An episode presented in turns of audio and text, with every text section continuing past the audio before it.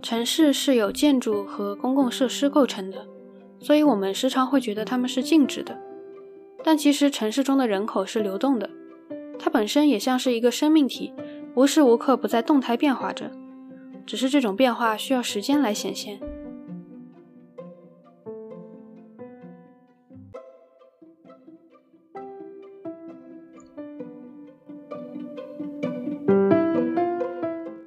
亲爱的听众朋友们，欢迎来到第八期的咸鱼罐头，我是你们的主播罐头。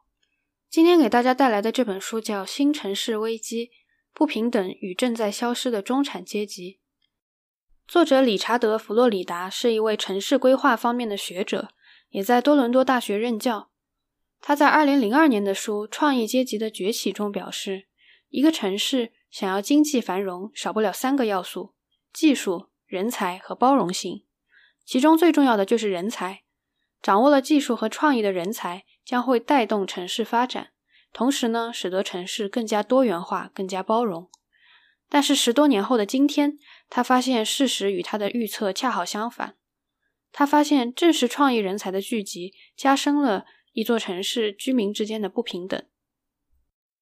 我一开始想要看这本书，是因为我平时非常喜欢上购房网站看一看各地的房价，虽然买不起。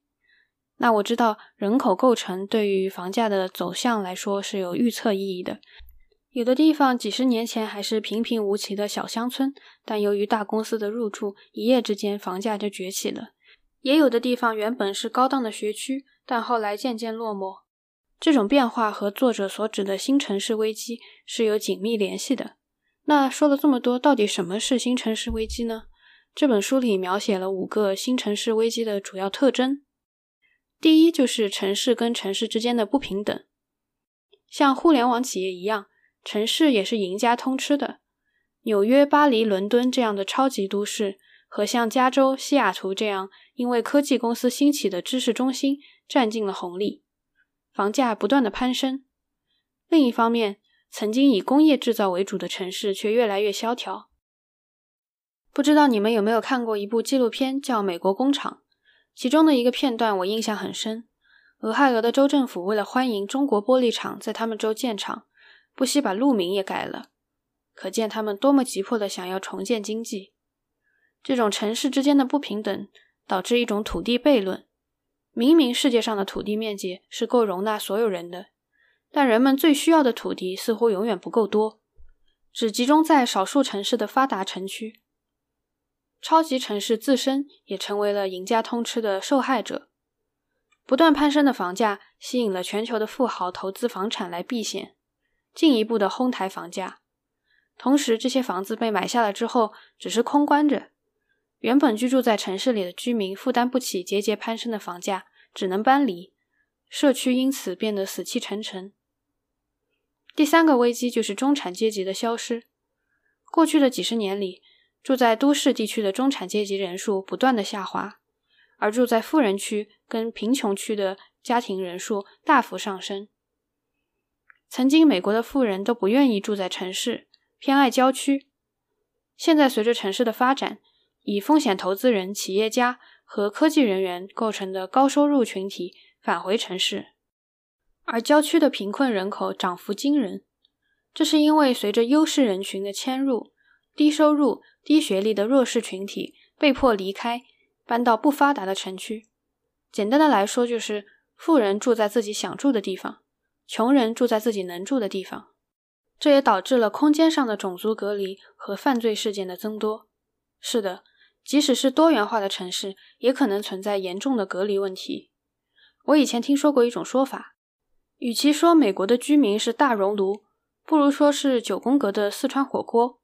虽然在一个空间内，但还是互不往来，所以各种歧视久久不能消除，也有居住社区相互隔离的原因。最后一点是发展中国家的城市化问题，在很多发展中国家，大批的人口涌入高速发展的城市，却无法负担高生活成本，所以只能居住在条件堪忧的贫民窟里。总结一下，就是城市的高度发展却加深了不平等。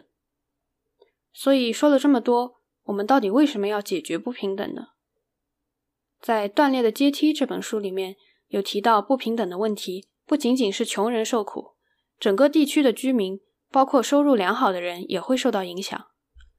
比如说，一个生活在高度不平等的德克萨斯州的中产人士，将会比生活在不平等程度较低的美国中部的中产阶级更有可能遭受到健康和社会疾病。所以说，如果你想要搬到一个喜欢的地方生活，除了要查一查犯罪率，学校的排名也要记得查一查该地区的不平等基尼指数。此外，不平等也会激发社会矛盾，导致犯罪率上升。同时，美国目前政治上的两极对立，很大一部分原因也是不平等造成的。事实上，地理上的不平等分布对特朗普上位起到了关键性的作用。他利用了郊区贫困工人一直积累的不满情绪。从整个国家的层面来说，收入再分配水平较高的国家，经济发展的速度更快，有利于减缓不平等的政策，也能够有效提高经济发展速度。我知道有很多人对收入再分配很不甘心，有些人会说：“我的钱也是辛苦挣来的，凭什么要分给穷人？”还有一种穷人原罪论，是他们自己不努力，能怪谁呢？在这里，我想要推荐一部纪录片，叫《穷富翁大作战》。是香港电台拍摄的一档让富人体验穷人生活的真人秀。节目的一开始的嘉宾就是我刚才说的那种观点，但是等他们体验结束之后，发现穷到一定的程度就不再是一个靠自己努力就能解决的问题了。在《Working Poor》这本书里面，作者形容贫穷不是一个问题，它就好像是一个流血的伤口，鲨鱼们闻到血腥就会闻风赶来。贫穷附带的一系列的问题会像一张网一样困住你，所以政府的帮助是非常有必要的。所以，既然解决不平等对所有人都有利，那有没有什么有效的城市规划方案呢？作者提出了四个有效的解决方案。第一点是提高土地的使用效率。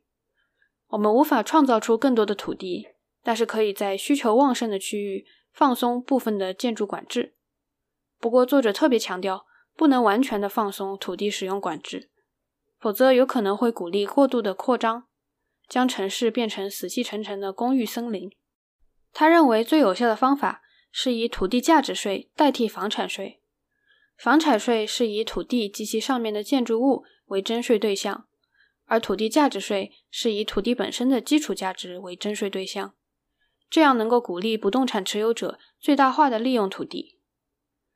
第二个办法是修建更多经济适用的廉价住房，这样能够留住基础服务从业者，维护城市的正常运转。这一点我真的深有体会。以前还住在国内的时候，每年春节期间，楼下的早餐铺子都不开，煎饼果子、大饼油条都买不到，生活质量真是一落千丈。第三个解决方案是有规划的加大基础建设，比如高铁等公共交通。同时，通过投资学校、提供社会服务等办法来改善贫困社区等状况。最后一点，作者建议授予城市跟社区更大的权利。作者在美国各地访问时发现，地方官员往往比党派活跃分子更务实，他们的经济和社会发展提议是由当地实际的需求驱动的，而不是由某种党派的意识形态驱动的。地方官员能够更好地理解本地经济状况和社会问题，也最有可能解决这些问题。这一期的开头，我提到城市就像一个生命体，不平等就是一个毒瘤，会产生一系列的社会问题。总的来说，这本书对于像我这样的城市规划方面的门外汉，是一本不错的入门书籍。虽然针对的是美国的情况，但其他地区也有借鉴的意义。